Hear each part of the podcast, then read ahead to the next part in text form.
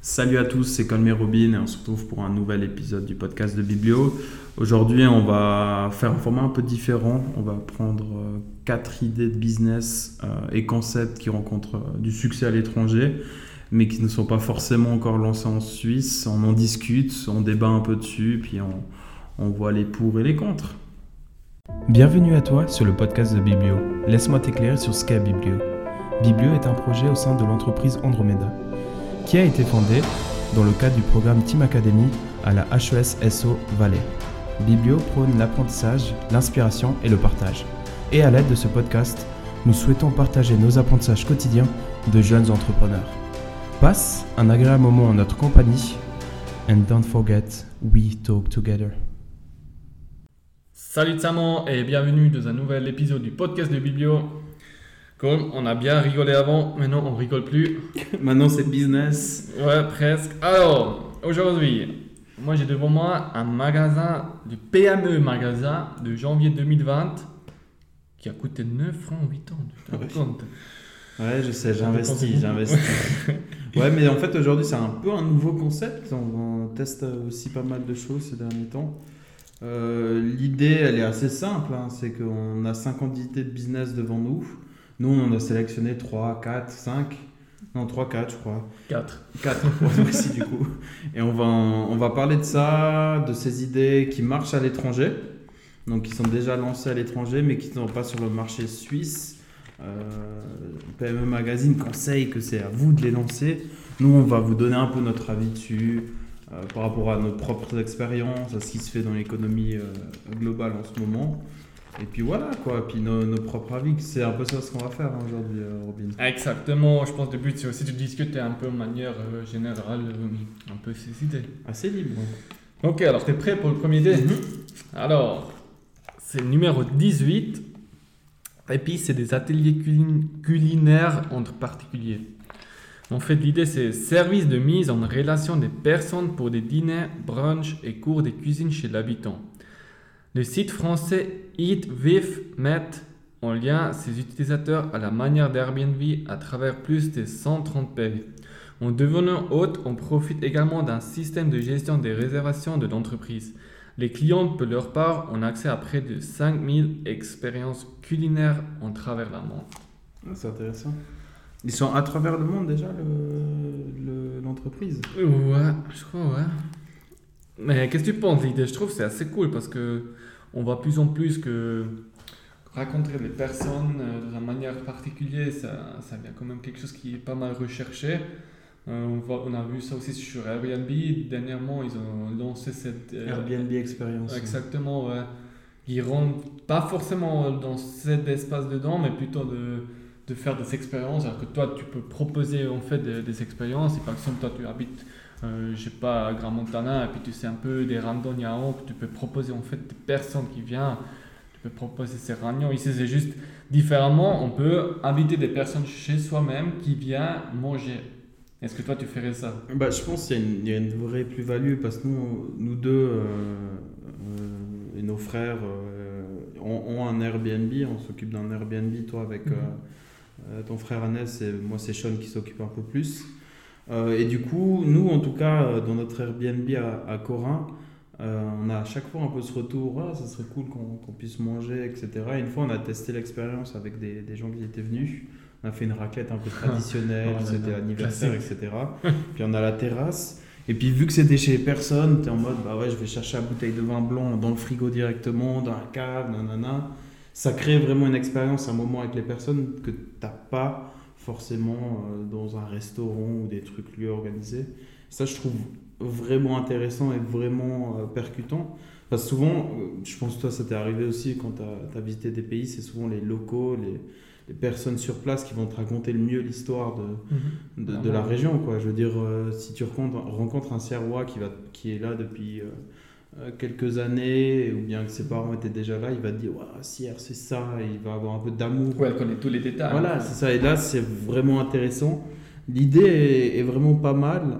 Après, ça va être, euh, je pense, une rude euh, concurrence avec euh, Airbnb Experience quand même, hein, Ouais. qui marche déjà dans plusieurs pays. euh, je crois en Mhm. Espagne, ça marche. Bon, là, c'est quand même plus focusé sur le culinaire. Mais bien, Airbnb peut lancer ça aussi C'est demain. c'est vrai qu'ils ont un clair, peu hein. une petite niche quand même. Ouais. Ouais.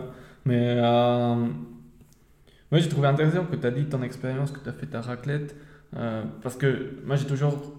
Moi, je dis toujours que dîner avec les autres personnes, ou ouais, on fait pas. En fait, on fait jamais de manger avec des, des personnes qu'on n'aime pas. Parce que ça reste quand même un moment fort, je dirais, si tu manges avec des personnes. C'est quand même quelque chose qui, ouais, qui a une certaine, euh, je sais pas, une certaine habitude ou une certaine euh, valeur qui est derrière euh, pour manger.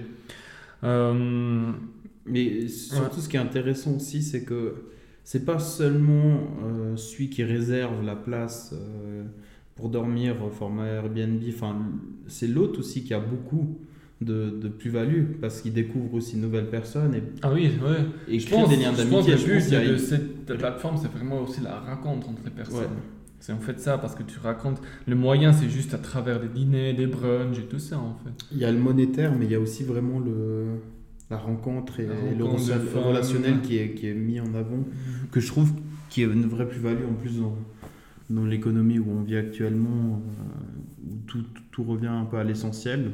Oui, pense puis je pense également au niveau alimentaire, euh, on a pas mal de sujets aujourd'hui que il y a des, des gens qui se demandent ok comment je peux faire ça, comment je peux cuisiner un peu plutôt vegan, ou comment je peux faire cette soupe euh, traditionnelle, je sais pas quoi. Et puis là on arrive à faire comme des oui, à travers à des rencontres, à cuisiner, on arrive à apprendre peut-être aussi des, des recettes en fait que peut-être tu as déjà voulu euh, savoir ou euh, où tu veux découvrir en fait.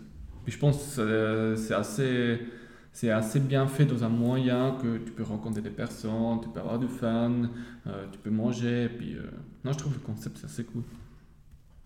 Ouais. Ok. Passe à la prochaine idée, Robin une idée. Alors, qu'est-ce qu'on a? Numéro 28 dans le domaine informatique, c'est programmer plus facilement. Ok. Euh, c'est le startup allemand Dash Dash veut rendre accessible la création d'applications mobiles pour tout le monde, sans que des connaissances approfondies en informatique soient nécessaires. Ah. En effet, pour créer une application, les utilisateurs travaillant sur une sorte de fichier Excel, il suffit de remplir les cases de intégrer quelques commandes pour concevoir son app. Il s'agit peut-être d'une des prochaines pépites du monde entrepreneurial. La société a recruté plus de 8 millions d'euros lors d'une première levée de fonds en 2018.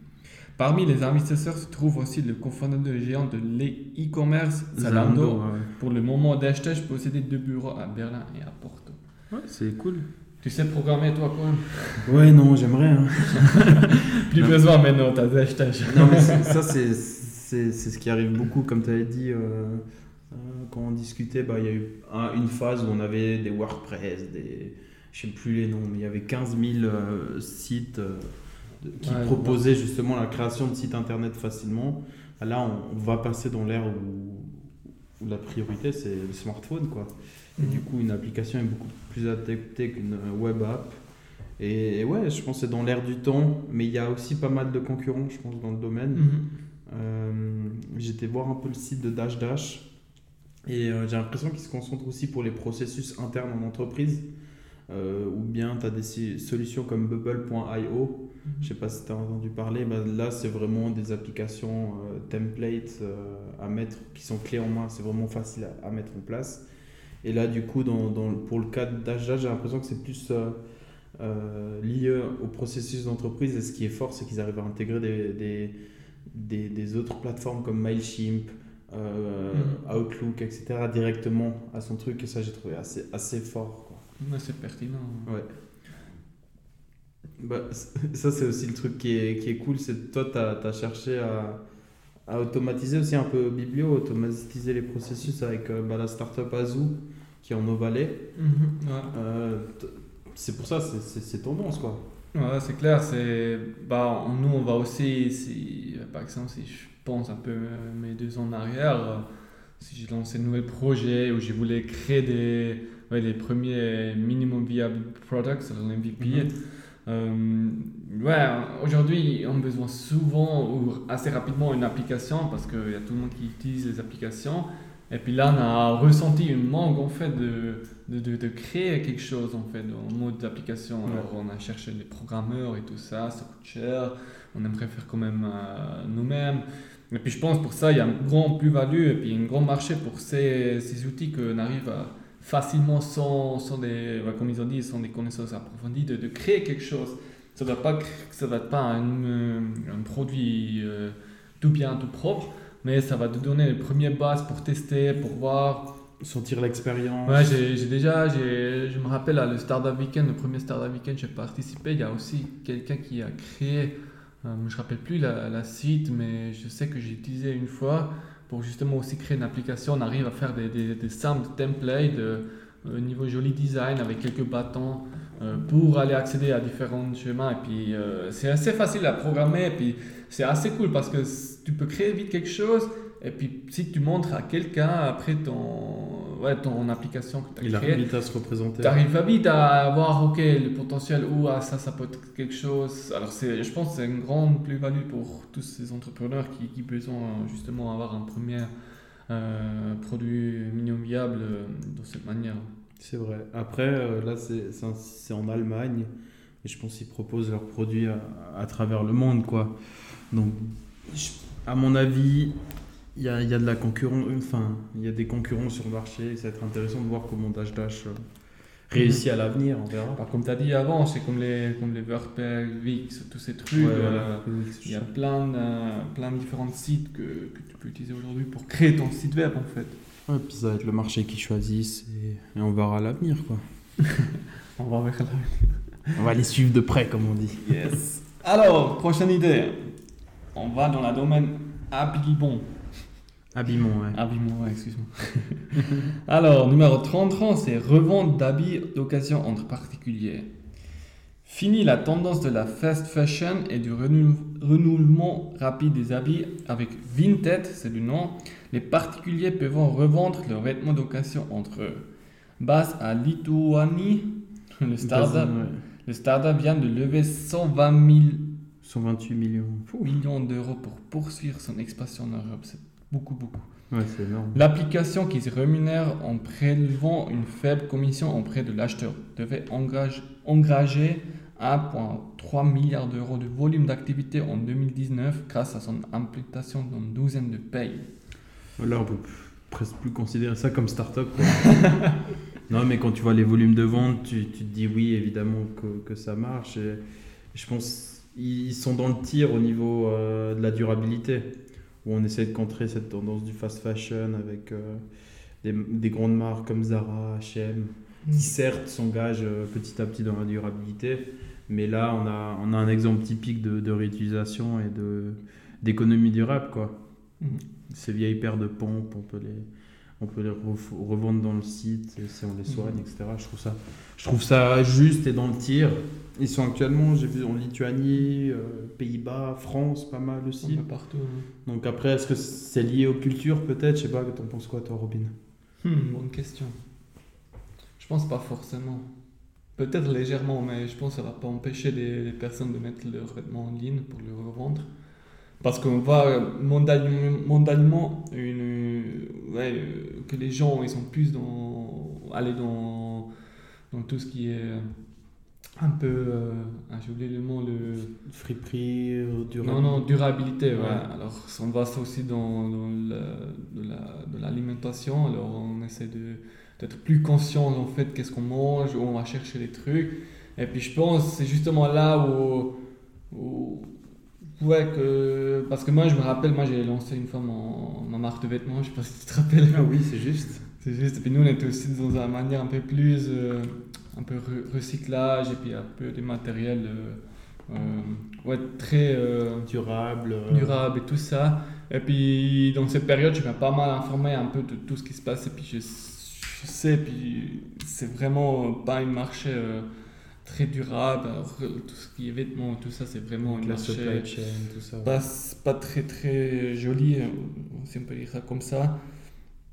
Et puis pour ça, il y a aussi un montre succès avec ce startup parce que si on voit qu'ils ont levé- qu'ils sont levés 120 millions de fonds, c'est quand même euh, ouais, une, une certaine euh, confirmation. Et puis euh, s'ils arrivent à faire ça avec tout ce qui se crée, alors une fois, on a ces deux côtés. Une, une fois, j'ai dit, le marché qui est vraiment pas super bien euh, dans tout ce qui est vêtements.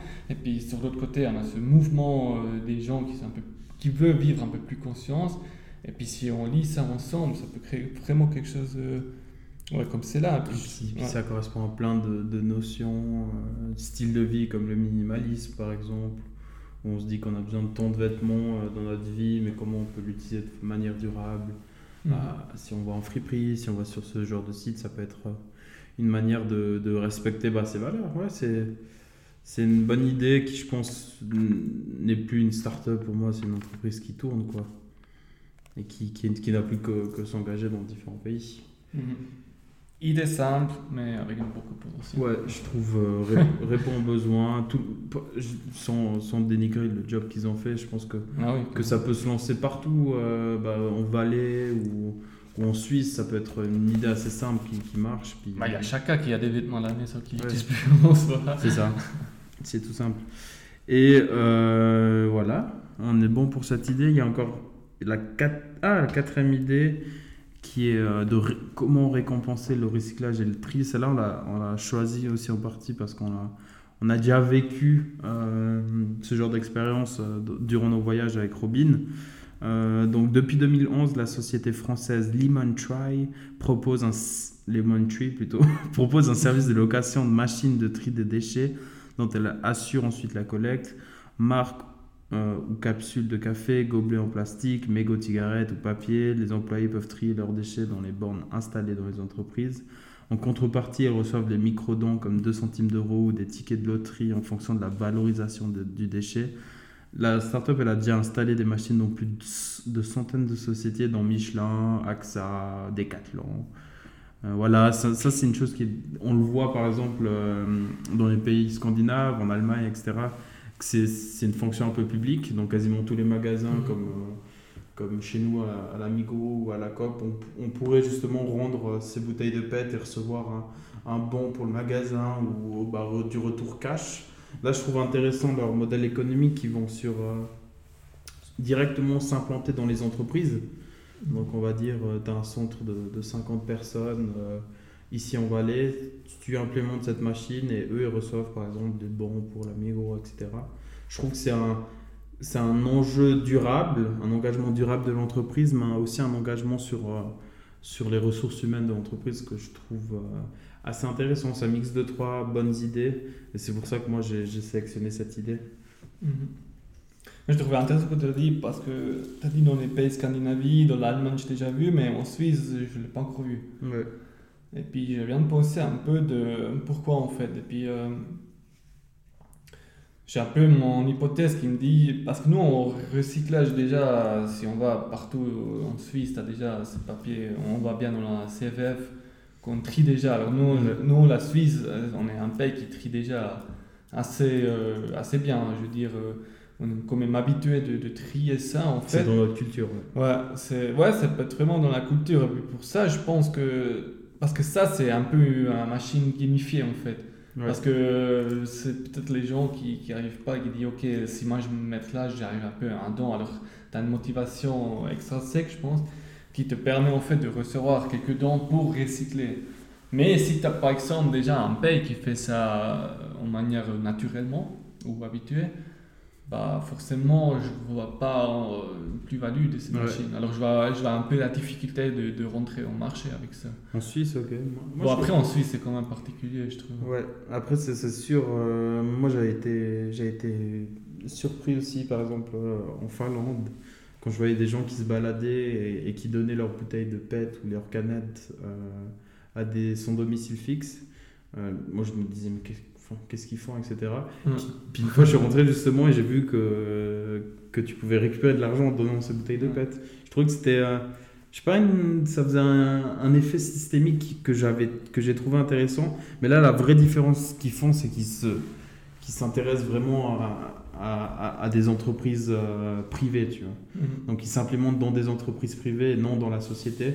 Et ça, je trouve, c'est une plus-value parce vraiment cet impact ok, bah, je, fais un, je, me, je fais un engagement durable, euh, je favorise le tri. Et d'un autre côté, tu, tu récompenses tes, tes employés qui, qui, font du tri, etc., dans l'entreprise, avec des bons, par exemple, pour aller manger, etc. Mhm. Et donc, ça contribue à la culture de l'entreprise. Je trouvais que c'était un, un, mix intéressant et un, un truc euh, mhm. qui pouvaient être poussés euh, euh, dans des entreprises privées suisses, je sais pas, Nestlé ou des trucs comme ça. Mhm. Peut-être ils ont déjà fait des choses. Et puis tu as remarqué, ces machines, elles prennent tout. Hein. C'est des, des capsules café, des gobelets plastiques, mégots, cigarettes. C'est pas juste que c'est du PET ou Ouais. euh, du aluminium. C'est, eux, ils prennent vraiment euh, même du papier, tu vois. C'est... Alors ils ont un recyclage assez large en fait au niveau des produits que tu peux insérer dans ces machines. Ouais. Ouais, pour moi, c'est c'est bon sur cette euh, quatrième idée. Ok, super, merci Cohen. Et puis euh, aussi vous, si vous avez des questions ou vous ajoutez quelque chose sur cette idée, n'hésitez pas à ou- nous donner des, des commentaires sur Facebook ou sur Instagram. Euh, J'espère que aussi ce format vous a plu, c'est un peu plus léger, un peu discussion. C'est un test aussi. euh, ouais, donc on, on va voir comment, comment ça donne à, à, à l'enregistrement final. On va récuter. Puis non, c'était vraiment cool de discuter avec toi, Robin. N'hésitez pas, tout le monde, à nous suivre sur nos réseaux sociaux Facebook et Instagram et de nous laisser des commentaires sur Anchor, Apple Podcast, Spotify, de la manière que vous voulez. Voilà. On est bon? Ouais, super. Merci. Ciao tout le monde, bisous. Ciao, ciao.